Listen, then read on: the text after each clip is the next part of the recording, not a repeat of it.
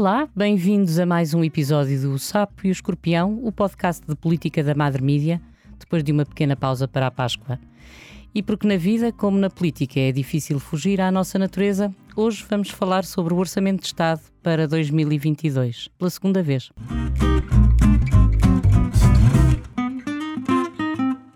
Eu sou a Isabel Tavares e tenho comigo João Duque, professor catedrático de Finanças no ISEG. Bem-vindo, João.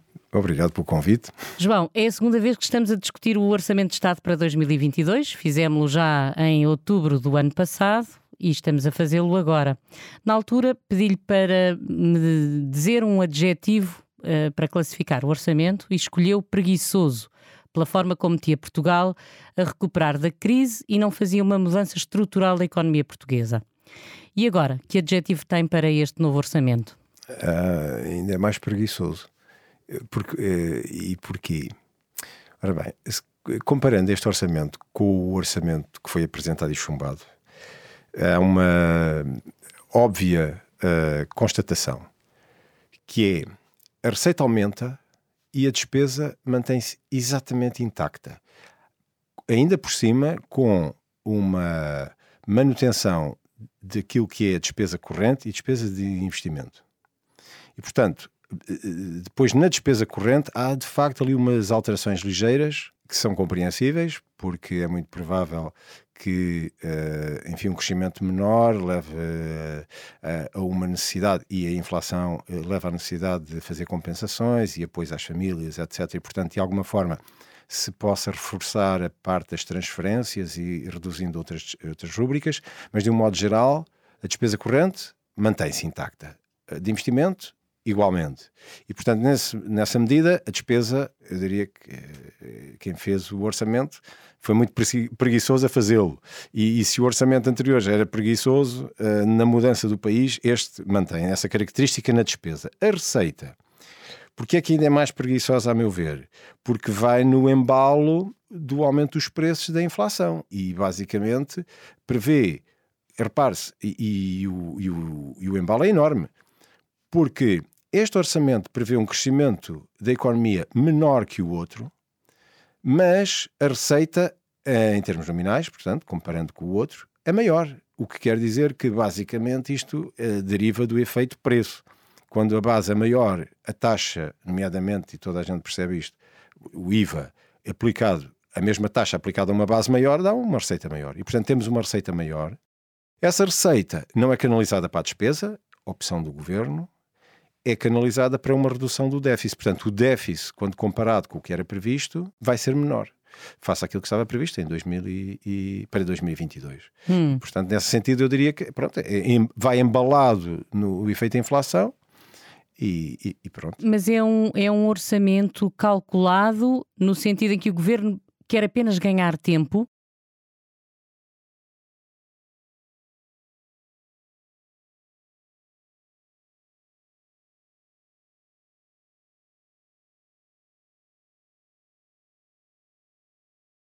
Ou é mesmo uma, uma teimosia?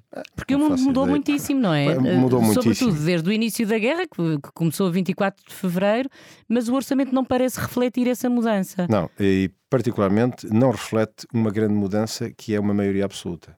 Hum. Portanto, isto é um ano perdido uh, numa oportunidade de um governo com maioria absoluta. E, e isso é uma sensação que eu, eu fico desconfortável com isto. Se fosse um novo primeiro-ministro a chegar ao governo, um, imagine-se que do Partido Socialista e que o António Costa tinha abdicado com esta alteração, tinha, ficava zangado, imagine-se, e que saía. E que vinha um novo primeiro-ministro para o PS e ganhava com maioria absoluta. Eu tenho a certeza que ele ia modificar muito mais o orçamento. Hum. Era preferível começar já a fazer a mudança que deixasse a sua marca, porque o tic-tac do relógio não para. E, e, e, por muito que se pense que há ah, quatro anos é muito tempo, não é muito tempo para mudar aquilo que é urgente mudar em Portugal. Nós temos que mudar. A população envelhece à velocidade do tic-tac do relógio. E, portanto, mais um ano é só ter um país um ano mais velho, mais envelhecido, com mais aposentados, com mais pessoas eh, carenciadas de apoio do Serviço Nacional de Saúde, porque quanto mais velhos nós estamos, mais sobrecarregamos o Serviço Nacional de Saúde, porque nós vivemos mais tempo e há cada vez mais pessoas a entrarem na aposentação. Portanto, os novos que nascem não compensam, eh, eh, a relação é muito inferior àqueles que passam para uhum. a, a, posição de aposentado.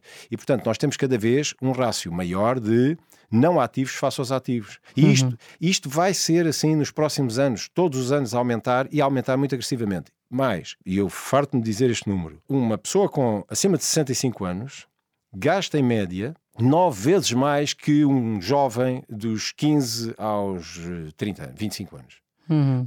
em, em, despesas de saúde. saúde. Portanto, quando nós passamos uma pessoa, digamos, do grupo etário acima dos 65 anos para o grupo etário acima dos 65 anos, sabemos uma coisa: é que ele vai trazer, estatisticamente, muito mais despesa para o Serviço Nacional de Saúde. Uhum. E, e, esse aumento de despesa tem que ser pensado, que vai ter que ser compensado com um aumento de receita. Bom, como as pessoas que entram na idade ativa são cada vez menos, se nós não aumentarmos significativamente a produtividade, o que vai acontecer é que, por cada novo que entra, comparando com cada aposentado, que não uhum. só gasta nove vezes mais em saúde, mas ainda por cima não está ativo e pede uma remuneração que é a sua pensão, a que tem direito, pensão essa que vai sendo cada vez maior, porque os salários destes novos uh, foram também aumentando. foram aumentando, e portanto, eh, eh, nesse sentido, o sobrepeso é maior. Acresce ainda aquele efeito do juro que não é imediato, mas que vai acontecer, portanto, é um terceiro rolo. Não, nós vamos ter aqui um problema muito grave. E, portanto, cada ano que passa sem se mexer profundamente na economia portuguesa, eu temo que é um ano muito gravemente desperdiçado. É que agora não é. Uh, Repare-se, eu quando era jovem fui, fiz o serviço militar obrigatório e sentia que era um ano muito mau, porque eu, não, eu tinha perdido um ano, um ano Exato. e meio da minha vida, eh, porque via os outros todos. Hoje, hoje penso ah, que isto não tem grande significado, até ganhei muita experiência e tive a oportunidade de fazer coisas novas e, e mais. E agora tenho uma perspectiva sobre uh, o serviço militar e a defesa nacional, muito diferente do que teria se não tivesse feito o serviço militar. De qualquer das formas, aqui nós temos um problema. É que eu, naquela altura, eu estava cada vez mais preparado para uma vida ativa cada vez mais pujante. Uhum. Aqui não, Portugal está eh, exatamente a caminhar no sentido contrário. Não é? Cada ano que passa, nós vamos ter mais jovens a crescer e vêm, uhum. estão a nascer uhum. muito mais. Não, não, é o contrário. E, portanto, nós precisamos é urgentemente mudar isto. E já vamos voltar aí à história das reformas e àquilo que precisávamos de mudar. Uma das críticas que tem sido feita, enfim, e que vem de todos os lados, quer partidos, quer das, dos diversos quadrantes da sociedade, tem a ver com não estar refletida a inflação, que, se prevê que seja uhum. de, de 4% uhum. este ano, não está refletida no Orçamento de Estado, nomeadamente nos aumentos da função pública, uh, que vão ser de 0,9%. Mas há aqui uma coisa que as pessoas não pensam exatamente, é que o, estes 4% a serem refletidos seriam para o ano, porque os 0,9% que vão refletir-se este ano na função pública têm a ver com a inflação do ano passado, não com a deste ano. E, portanto, para o ano 2023 é que seriam refletidos eventualmente estes, estes 4%, embora não acredite nada nisso, mas, mas, mas enfim, ainda não chegámos lá. A inflação é temporária ou não é temporária? Quais é que são exatamente as causas da inflação? Porque tem mais a ver com o fim da pandemia e com a guerra na Ucrânia ou estes fatores vieram apenas agravar aquilo que é uma política monetária dos principais bancos eh, centrais de injetar no fundo dinheiro para o mercado que tem vindo a ser praticada desde 2008? Primeiro, há aqui vários fatores. Uh, ainda não há que eu saiba, estudos uh, sérios e aprofundados de académicos, uh, agências, bancos centrais, uh, são um tratamento muito detalhado da inflação, porque ainda estamos a vivê-la. E não, não, há dados históricos e os dados uh, de inflação não são como os dados do mercado que temos a, dados ao segundo. E, portanto, a natureza das bolsas e dos mercados é diferente da natureza da economia, temos usar as métricas e, os, e, as formas de medir e, no máximo, temos dados mensais, agora há uns dados, uns indicadores avançados, mas, mas enfim, nós temos que esperar um, um tempinho para ver isto e ser tratado convenientemente pelos economistas mais académicos e mais estudiosos. De qualquer das formas, nós sabemos elencar, eu não sei bem é o peso de cada um destes fatores, os, os principais fatores, e são, nomeadamente, a expansão da base monetária, claro. Então, eh, nós eh, fizemos isto, os bancos centrais fizeram isso, exatamente para contrariar aquilo que se estava a observar, que era uma deflação. Exato. Perigo, perigo de, de deflação. Segundo, também para estimular a economia em geral, de todos os lados, para que uh, se estimulasse o consumo, o investimento, baixando as taxas de juros e, portanto, o investimento fosse fácil e, e fosse promovido. Mas não só, as matérias-primas agora têm aumentado. E isto não começou com a guerra. Começou muito antes da guerra. Há um ano, ano e meio, nós já estamos em abril, há um ano e meio que se verificam aumentos muito significativos de muitas matérias-primas e também da energia. E, portanto, nós temos matérias-primas energia, temos outro efeito, que é um efeito que tem perturbado e que tem que ser devidamente estudado, tem perturbado muito a oferta de bens e serviços, particularmente bens, mas os serviços também, que são os lockdowns, portanto, os, confi os confinamentos. O turismo viu-se o que foi, uma desgraça. Mas nas cadeias, mesmo a entrega de bens, se uma fábrica parar durante um mês, quando reabre, ela vai ter algum tempo até começar a injetar os produtos. Mas isso, o não fornecimento dela, do, do produto que fazia, de quem depende dela, já provocou também um problema se esse que depende não tinha os estoques naturais claro, que claro, devia ter. É uma reação para fazer... em cadeia. Exatamente. Portanto, aquilo... E mais, e as reações não são sincrónicas. Portanto, não é tudo parou ao mesmo tempo e tudo arranca ao mesmo tempo.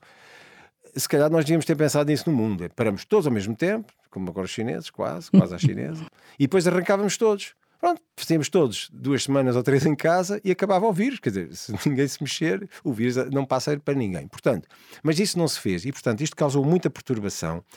Há empresas que fecharam, Portanto, esses deixaram de estar no circuito. Um economista muito liberal, com um pressuposto muito simples, diz: ah, isso não tem problema porque no rearranque há outro fazer. Mas atenção, é que o rearranque não é assim. Uhum. Não, não, se, não é e, e também nunca sabemos quais são os bons bons que fecharam e quais não, são os maus que se mantiveram abertos, no fundo, sim, ou que vão continuar. Mas, mas aquilo não é como abrir não a torneira Não há aqui uma seleção natural. Uhum. É engraçado, por exemplo, um poço de petróleo, por exemplo, é um exemplo típico.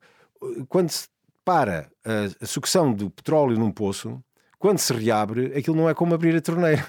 É, aquilo não, não sai assim. Uhum, e no uhum. fluxo do recebimento das, das matérias-primas, dos produtos transformados, etc., bens de consumo intermédio, nas cadeias de produção-consumo, há este problema. E tem havido muitas interrupções. O atual lockdown na China, numa das províncias, uma das cidades mais importantes, com um porto absolutamente fulcral para as exportações chinesas, vai trazer imensos problemas a quem depende dos produtos para incorporar ou para vender. Uhum. Portanto, temos aqui mais um tropeção e estes tropeções não são sincrónicos e, portanto, nós temos aqui problemas de oferta de bens e serviços no mundo que tem também agravado a inflação. Portanto, a inflação tem várias razões. A guerra, a guerra veio pôr mais um, uh, uma acendalha, uma acha nesta fogueira da energia. Mas não só. Na própria energia tem-se sentido a pressão, seguramente que se sente a pressão, porque tem que haver pressão, no sentido de se alterar as, a, a base da produção de energia, deixar de estar dependente dos produtos como o petróleo e o carvão para passar a energias de base renovável.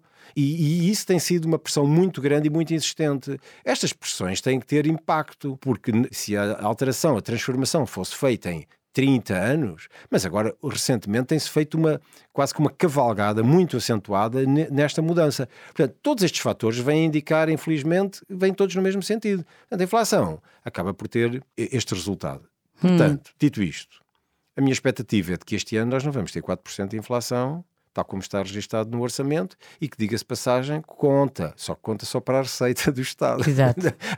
a, a, inflação uh, está lá patente na previsão de receita.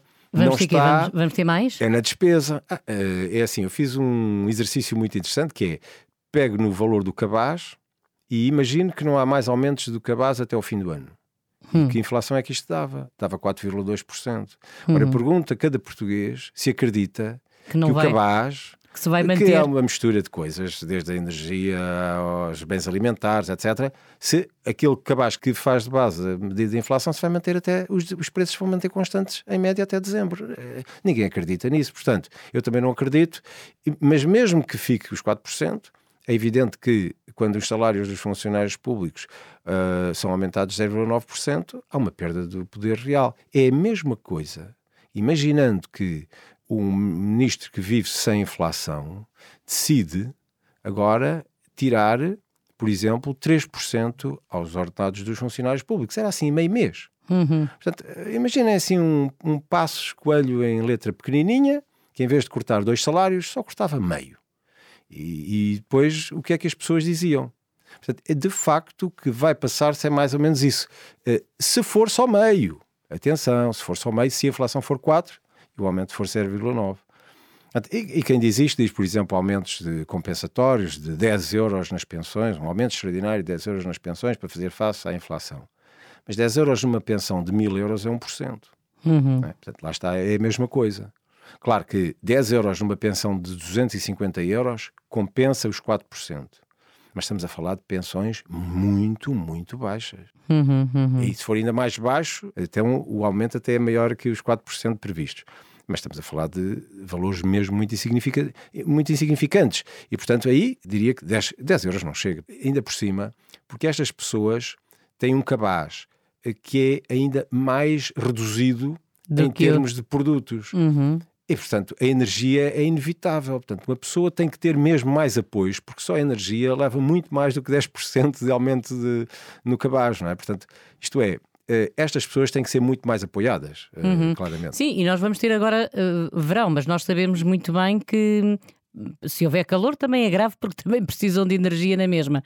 Uh, e, e quando, quando regressar o inverno vamos ter um problema enorme porque nós sabemos que a maior parte das doenças têm a ver com são do aparelho circulatório e, e respiratório também e, e, muitas mortes são, são por causa do frio e por causa das temperaturas eh, mais, mais extremas que existem em Portugal dentro daquilo que é o nosso clima.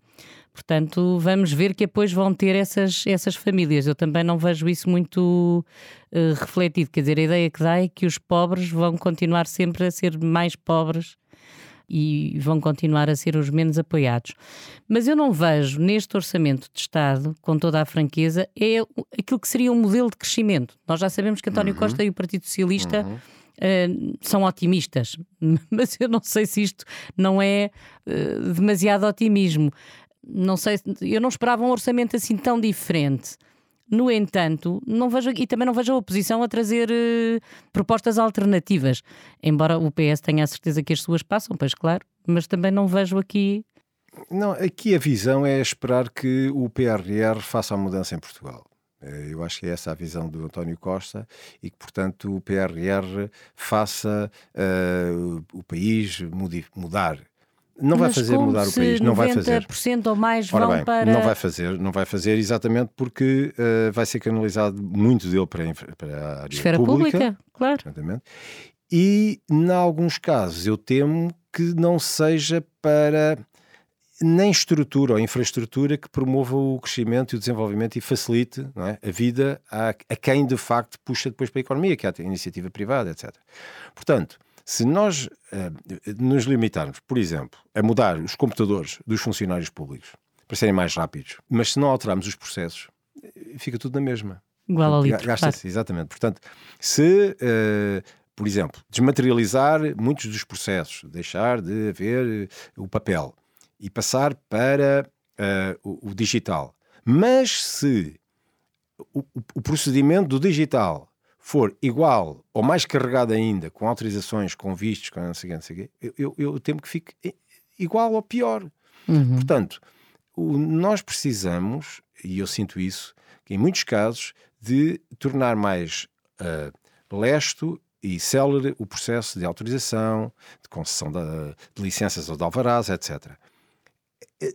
E se calhar trabalhar mais eh, numa, numa, numa base da confiança, não é? E, portanto, e, e portanto obrigar a que uh, quem não responde em determinado prazo autoriza tacitamente a atividade, etc.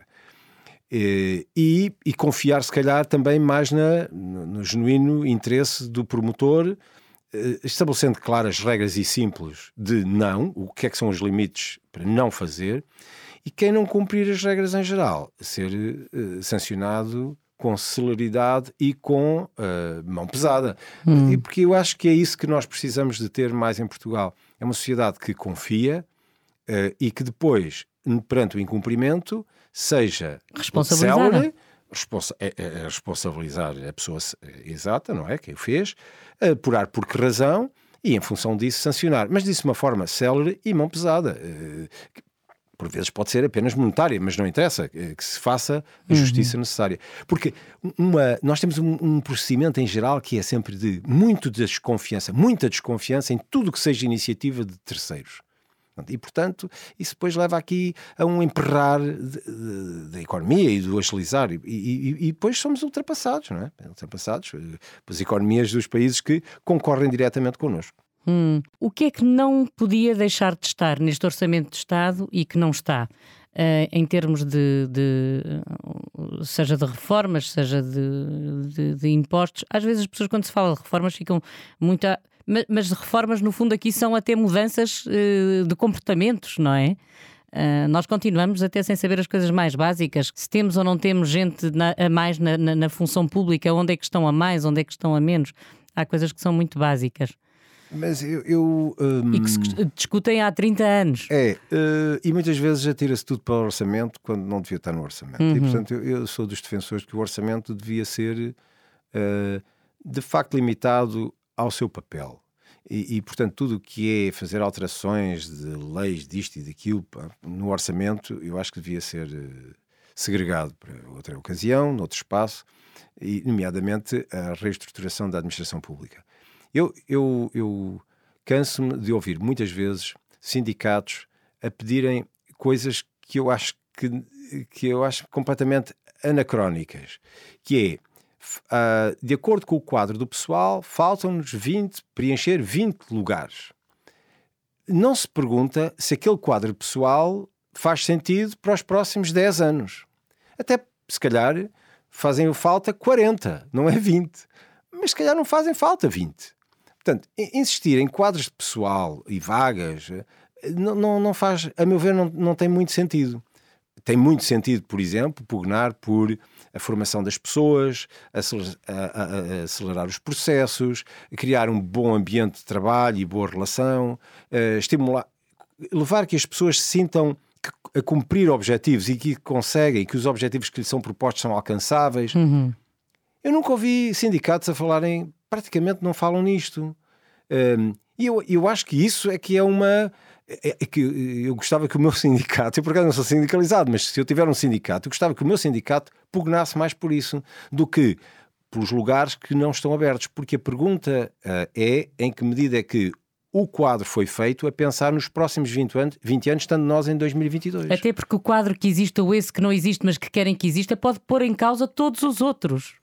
Pode pôr em causa, portanto, o funcionamento de toda uma estrutura. Naturalmente. E podem é, acabar todos na rua, portanto. Pois. Um, Bom, na administração pública. Dificilmente, não, não na rua não, não, acaba. Portanto, mas enfim, é, podem acabar todos com uma tapa, precisar de 4 mil milhões. Não, mas ou, melhor é, é, sentir que, por exemplo, uh, eu, eu via-me como uh, a defender as pessoas, pedindo o seguinte: estas pessoas estão aqui a fazer um trabalho que claramente não vai ser necessário no futuro nos próximos 10, 15 anos, estas tarefas vão desaparecer. Eu quero que, por favor, deem-me uh, os instrumentos para uh, capacitar estas pessoas para fazerem outras coisas.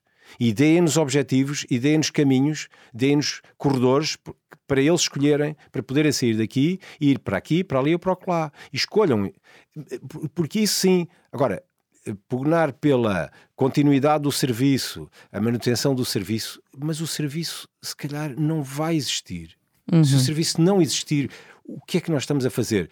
Pugnar pelas pessoas é pugnar pela sua satisfação futura, não é? E a sua uh, realização, nomeadamente uhum. fazer coisas que acham interessantes. Uhum. Uh, e, e, então volto a perguntar o que, é que, o que é que não está neste, neste orçamento, o que não está contemplado, ou se a maneira até como as, as verbas estão distribuídas uh, serão suficientes, ou se vamos continuar, por exemplo, uh, o João há um bocadinho falou na, no, no, como é que se diz, no serviço militar obrigatório uhum. que existia antes. nós agora estamos em guerra e o orçamento da defesa está desatualizado. Está completamente desatualizado. Tá. Mas quer dizer, nem sequer estamos a pôr a hipótese, parece-me, de que vai ser preciso mais alguma coisa. Portanto, não, não, não, não, a justiça continua dramática, a saúde, já falámos dela, ou a educação, que é absolutamente fundamental e é a base disto tudo. Mas lá está, todas estas reformas, e podem ser feitas todas, de, acho que careceriam que uh, fossem feitas de uma forma autónoma. E depois o orçamento refletia aquilo que tinham sido as decisões das alterações nas várias, nas várias reformas. A reforma da defesa, naturalmente, devia de ser discutida. Nós devíamos discutir a defesa e o nosso papel na defesa dentro da União Europeia e até da NATO, uh, para percebermos, afinal, o, o, qual é o nosso papel nisto. Uhum. E depois de um debate e de se assentarem ideias e de conseguirem aprovar linhas com uma franca maioria parlamentar que representasse uma, uma percentagem muito elevada dos portugueses, então eh, executá-las. Uh, os orçamentos são sempre assim, estão lá mais de 1%, mais 2%, aqui toca, tira dali um bocadinho para pôr acolá e, e não passa disto. Mas lá está, a, a, a, o papel da defesa e, e, a forma como nós nos empenhamos e defendemos as nossas fronteiras, nomeadamente até a marítima e a, e a zona uh, económica exclusiva, uhum. é, acho que é muito importante. Sim, e a nossa devíamos... plataforma continental é, é, brutal, mas é dá brutal. porque um, um sítio que não está ocupado uhum. deixa espaço para tudo. Claro. Não é? Aliás, é como seja em terra, seja lá. no mar. Sim, claro.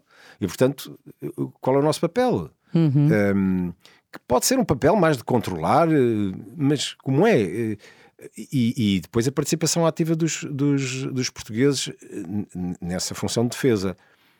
Eu, nós, na SEDES, eu tenho feito parte das discussões das SEDES e uhum. tem-se discutido bastante isto, porque é uma preocupação grande em percebermos e de forma desapegada do, do, do interesse de conquistar o poder e de o exercer, refletir e, e deixar digamos assim, ideias para que os outros possam fazer ou tomá-las. E, e, uma das. Uh, um dos comentários que alguns militares têm feito junto, junto a sedes é de que hoje em dia é muito difícil que serviços militares obrigatórios tenham muito sucesso, um, dado o nível de sofisticação dos equipamentos para trabalhar, etc. E, portanto, uh, eu fiz um serviço militar obrigatório em que o mais, uh, o mais sofisticado que aprendi foi montar e desmontar uma G3, que já não me lembro como é que se faz, mas já precisava de umas lições. Isso, isso não se compara hoje com o tipo de equipamento que se, que se, que se exige com que se trabalha, etc. E, portanto, é um, é, seria um investimento muito grande para um período de tempo muito curto. E, portanto, o serviço militar terá tendência a ser mais desenvolvido por uh, profissionais. De qualquer das formas, eu aprendi uma coisa muito importante no serviço militar obrigatório, que é a, anula, a anulação total do ser individual, do eu, que eu, quando entrei no primeiro dia, achava que era a coisa absolutamente mais importante a defender em Portugal, para a anulação do eu, e o sentimento de que há uma coisa muito mais importante a defender, que é uma coisa, que é algo abstrato, não é? Que, é, que, é, que, é, que são os outros. Uhum. Uh, chamem-lhe uma nação, chamem-lhe um país, chamem-lhe um Estado, chamem-lhe o que quiserem, mas há um, um, grupo que é um coletivo que vale muito mais do que a tua vida individual e, portanto, isso é muito importante. E abdicamos de tudo, de tudo. O que seja um traço pessoal, um corte de cabelo, um, hum. lenço ao pescoço, o que for, para uh, servir os outros. E isso é uma lição que fica e é muito importante.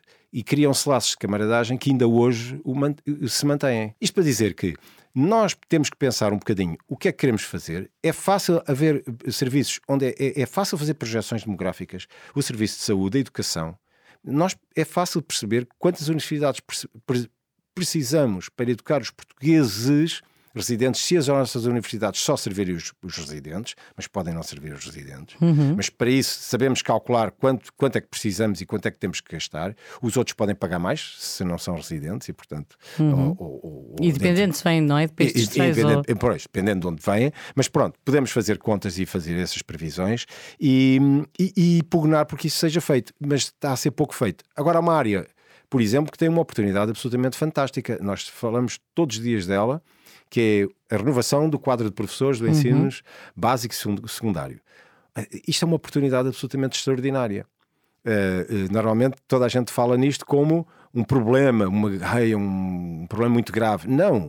Uh, é uma oportunidade absolutamente extraordinária para tentar captar agora jovens que gostem de exercer a profissão de docente uhum. e, e, sejam preparados para isso. Isto é uma oportunidade de ouro.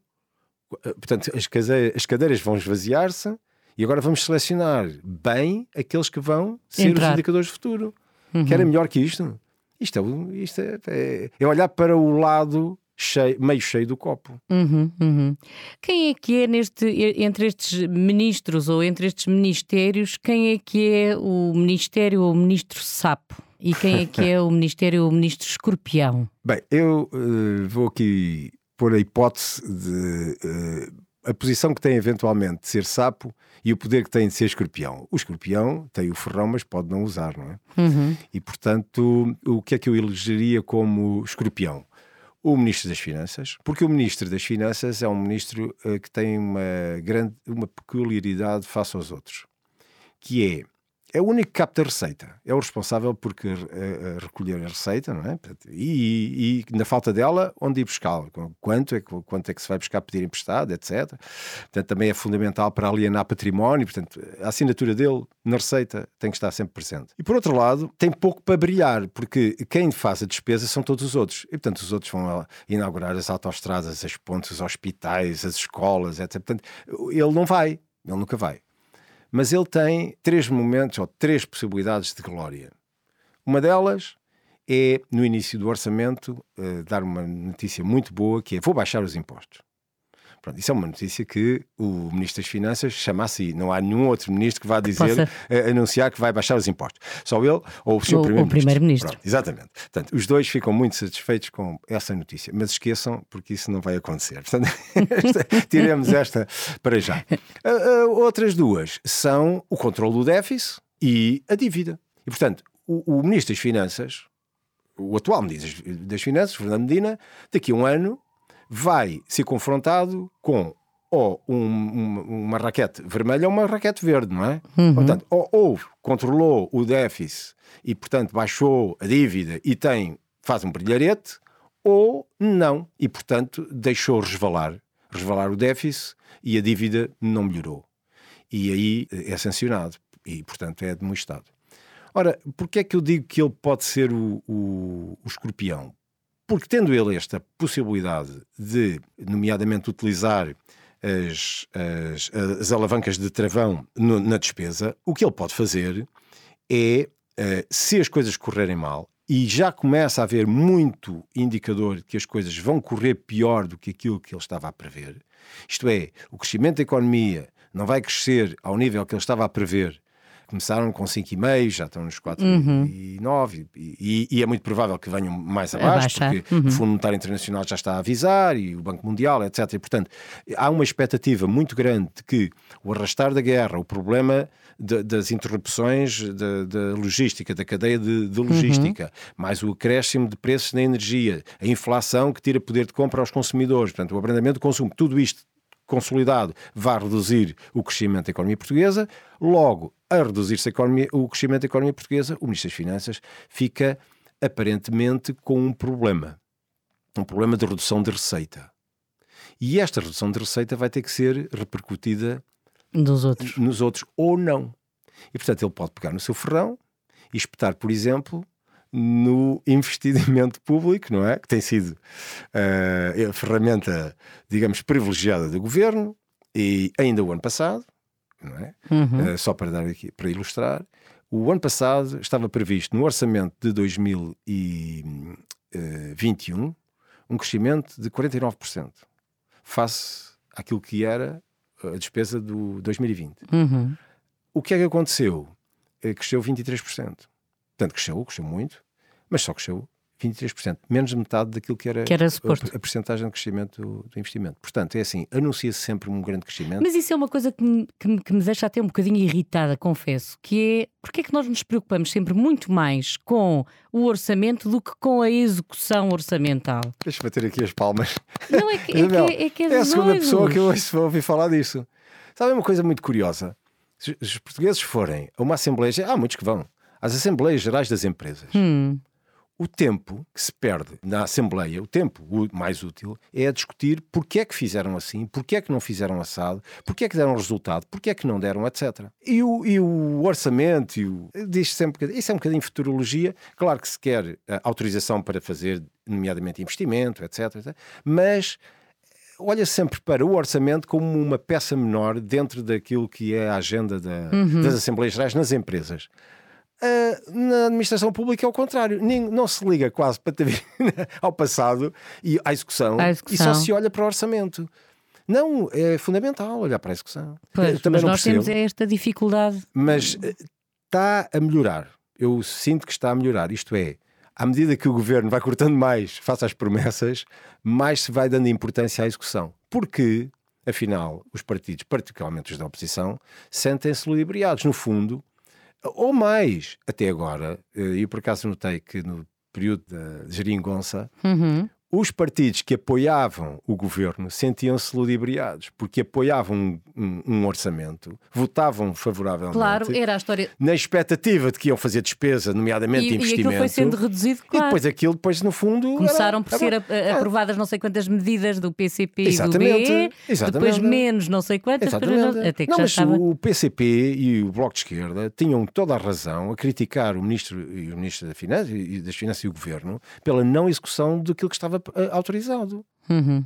E, e diga-se de passagem que, nomeadamente, olhem, veja o ano passado, não foi porque o ano correu pior do que estava previsto quando fizeram o orçamento. Pelo contrário, o ano corre melhor, mas depois eh, quer-se ainda cortar mais o, o déficit do que aquilo que era o objetivo inicialmente anunciado. Lá está o Ministro das Finanças a mostrar a sua bandeira. O Exato. que é que ele faz?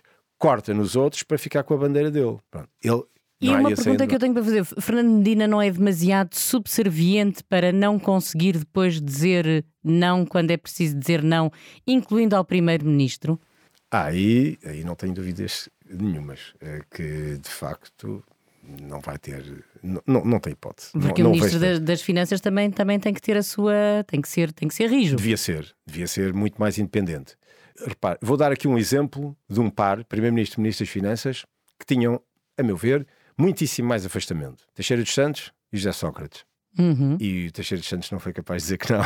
Exatamente. Portanto, exatamente. é assim, eh, tendo em conta E foi, era referência, esse par de demais. referência, não é? Uhum. E repare, o Fernando Teixeira dos Santos eu conheço e hoje eu acho que ele não teria feito o que fez. Uhum, é naquelas circunstâncias, naquela pressão, naquele ambiente, ele não conseguiu dizer não, bater com o punho e dizer assim: o senhor quer fazer, faz isso sozinho, Comigo faz não. sozinho comigo, não, eu saio porta fora. Ou ameaçá-lo de que saia porta fora, as agências de rating iam abaixo e Portugal ia imediatamente Uhum. abaixo. Eh, Quer dizer, também não teria, teria vantagem, mas- três ou quatro meses ou Sim. meses, mas, mas enfim. De qualquer das formas, eu, eu dou, eu dou este par por referência. O Luís Campos e Cunha fez isso. Fez. É. Uhum. Portanto, não contem comigo assim para, para jogar este jogo que eu não jogo, sai porta fora. Portanto, eh, fazer isso a um primeiro-ministro, um ministro das Finanças sair a meio um mandato em desacordo com um primeiro-ministro é fortíssimo e gravíssimo. Particularmente, nomeadamente para as agências de rating e para a anotação e para a forma como o custo do dinheiro custa, não só depois ao Estado, é a toda a economia. Agora, eu não acredito que o, que o ministro eh, Fernando Medina tenha essa força para fazer, dizer que não ao, ao primeiro-ministro. Agora, pode é espetar o ferrão no investimento e, portanto, isso diretamente tira louros ou potenciais Uhum. louros a um concorrente seu, um rival seu ou outros. Agora vamos ver o que é que É um ele vai rival fazer. seu até na, até na. Como é que se diz? É até na, na É sucessão aí, do. é embora, rival enfim, aí, aí é que eu estou a dizer que Eu- ele é rival. exato. É mesmo aí. Eu só não falo muito na, na sucessão porque hum, já vamos em seis anos e eu não sei se, se- se iremos ter mais quatro ou mais oito, eh, na verdade, exatamente por causa da oposição, que não existe, não é? As alternativas, se existem, não se mostram. Eu já não sei quem é que eu ouvia dizer, também não acho assim muito justo, porque o CDS tem eh, representação no Parlamento Europeu e tem representação autárquica, portanto, o facto de não estar na Assembleia da República não o torna eh, assim de repente irrelevante. Já ouvi eh, alguém dizer que o CDS tem mais protagonismo até do que. hum, eh, do que os partidos que estão sentados com assento parlamentar. Um, porque ninguém quer falar com ele, porque eh, o tomaram de ponta, que é o Chega, não vale a pena. Eh, o- a iniciativa liberal, não faço a mínima ideia porquê, mas a verdade é que nós continuamos a não ouvir muito os outros e, no fundo, estamos mais preocupados com aqueles que estão à briga do que com aqueles que já lá estão sentados. Não sei se o João concorda com isto ou não. Um bocadinho. Hum, nós- eu- para se avaliar a própria dinâmica do Parlamento, eu acho que temos que ganhar algum tempo. E e que ainda não se percebeu, ainda não se percebeu. Aliás, ainda não se percebeu como é que o que é que vai ser a oposição e como é que vai ser a oposição no meio daquele barulho todo do Chega, hum. que faz muito barulho.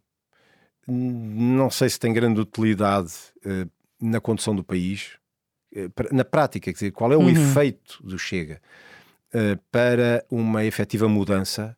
Se calhar até faz o contrário, provoca ainda mais o PS a tentar afastar-se por antipatia pessoal eh, porque depois aquilo cria muita antipatia, claro, muito, claro, anticorpo, claro, muito anticorpo. E, e portanto, um, mas também. Aliás, o Chega neste momento é a única cola da Assembleia da República, é que são todos contra sim, ele. Sim, sim, sim. Portanto, sim, nesse, sim, desse ponto dúvida, de vista, até. É... Nesse ponto de vista, até torna mais fácil, às vezes, alguns compromissos de maioria exatamente, exatamente. qualificada, não é? Olha, nomeadamente para fazer as tais reformas. Uhum, Portanto, uhum. desde que o PS também se aproxime um bocadinho mais do centro do hum. centro político.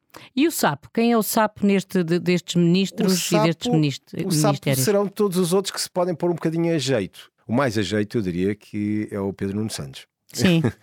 é, e porquê? Porque, porque é aquele que pode levar a, a ferroada mais óbvia, e que é o corte do investimento, e portanto, aliás, o Pedro Nuno Santos vem-se queixando disso, já abertamente e publicamente se queixou que se estivesse no Ministério das Finanças as coisas já teriam andado de outra maneira em várias pastas, em vários assuntos ou dossiês de investimento público. Uhum. E, portanto, naturalmente, o Pedro Nuno Santos tem, tem sentido isso.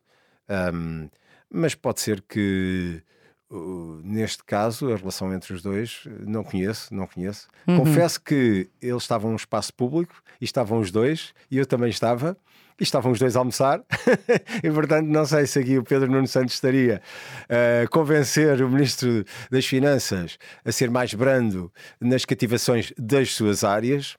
Ou vice-versa, ou se. Ou, não, não, não, não, não. Ainda, não. Foi ainda antes do orçamento, a apresentação do orçamento, eu acho que havia ali conversas uhum. de orçamentos e verbas eh, elevadas. Eles estavam no espaço público, era um restaurante, estavam a almoçar, e, e portanto, uh, não sei se havia ali uh, ferroadas a, a prepararem-se ou a evitarem-se. Ou evitarem-se. Muito bem. Nós uh, estamos a, chegamos ao fim desta conversa, com muita pena minha. Uh, o Parlamento, apesar da maioria, e portanto, enfim, existe aqui uma quase, quase certeza absoluta de que o orçamento será aprovado, tinha que acontecer assim um erro, como aconteceu no Parlamento Espanhol, para que de repente fosse, fosse chumbado, que era alguém enganar-se a votar. Mas o Parlamento vai ter 45 dias para poder discutir o orçamento na generalidade, depois na especialidade. E, e, vamos ver o que é que, o que, é que muda uhum. uh, ainda. Que... Tenho esperança que uma medida seja retirada. Qual? A do englobamento das mais-valias uh, feitas em mercados um, por pessoas que estejam nos escalões superiores. Porque em Portugal os escalões superiores não são para super ricos, não são para oligarcas os escalões superiores do IRS são para, eu vejo normalmente assim, bons especialistas. Uma pessoa que seja um bom especialista, um bom médico, um bom cirurgião, uh, ganha 7 mil euros por mês. Eu acho que isto não é exagerado, nem sequer é um bom especialista. É um especialista. Na Europa seria um especialistazinho. Um, mas, e estas pessoas, se fizerem uma mais-valia em bolsa, para já abaixo dos 365 dias do ano, um, serão tributadas, obrigadas a englobar e não são uh, tributadas de acordo com a taxa liberatória, uhum. que é muitíssimo mais baixa que lhe, é, que lhe seria aplicada. Estas pessoas são quem tem mais capacidade de poupança em Portugal. Um, e, e, não se vai ganhar nada. Isto vai ser, são uh, meia dúzia de de euros, eh, comparado com o orçamento total, mas é um sinal que se está a dar. E mais, então e se eu apenas viver de mais-valias? Hum. Eu não englobo, não tenho qualquer rendimento do trabalho. Não englobo nada. Eu, eu, estou para ver como é que vai sair a medida, porque se eu chegar à conclusão que é melhor viver ociosamente do capital, em termos fiscais, Sim. do que trabalhar, então há alguma coisa que está muito errada em Portugal. Hum. Que já hoje assim é, atenção. Sim, enquanto princípio sim, mas também não haverá muita gente com capacidade para, para o fazer. Não, não, mas, Portanto... mas quer dizer, é um sinal que se está a dar. É um Exato, sinal que se é está a dar. Dizer, em termos não, de é um valores, sinal que se está a dar. Não é, é princípio. É, é o princípio que está errado, Uhum. acho eu. uhum. e, e ir buscar uns tostões. E aquela taxa extraordinária que, afinal de contas, eh, que o Ministro da Economia falou, ah. mas que, afinal de contas, eh, sim, foi sim, só sim. uma, se calhar, uma tentativa de ver como é que a coisa colava ou não.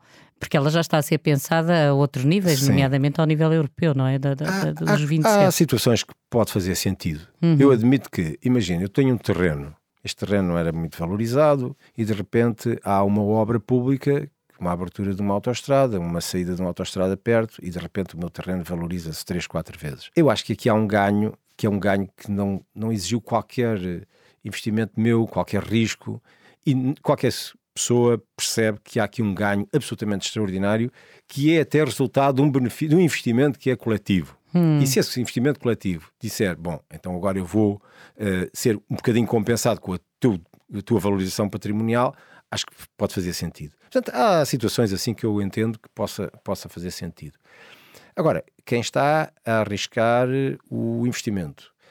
Então, temos um imposto extraordinário no caso do ganho. E se houver uma perda, também se há um reconhecimento de perdas extraordinárias e, que sejam majoradas também, uhum. mais do que aquilo que foi a perda? Vamos ver, vamos ver. Muito bem, ficamos com estas uh, reflexões, a ver se os usamos. Muito obrigada, João, eh, por Foi ter um aceitado o convite. nosso convite. Obrigada também àqueles que nos ouvem e voltamos com um novo episódio na próxima semana para falar sobre a atualidade política à luz da fábula que nos conta a história de um sapo e de um escorpião que morreram afogados porque nenhum deles conseguiu fugir à sua natureza. bom dia.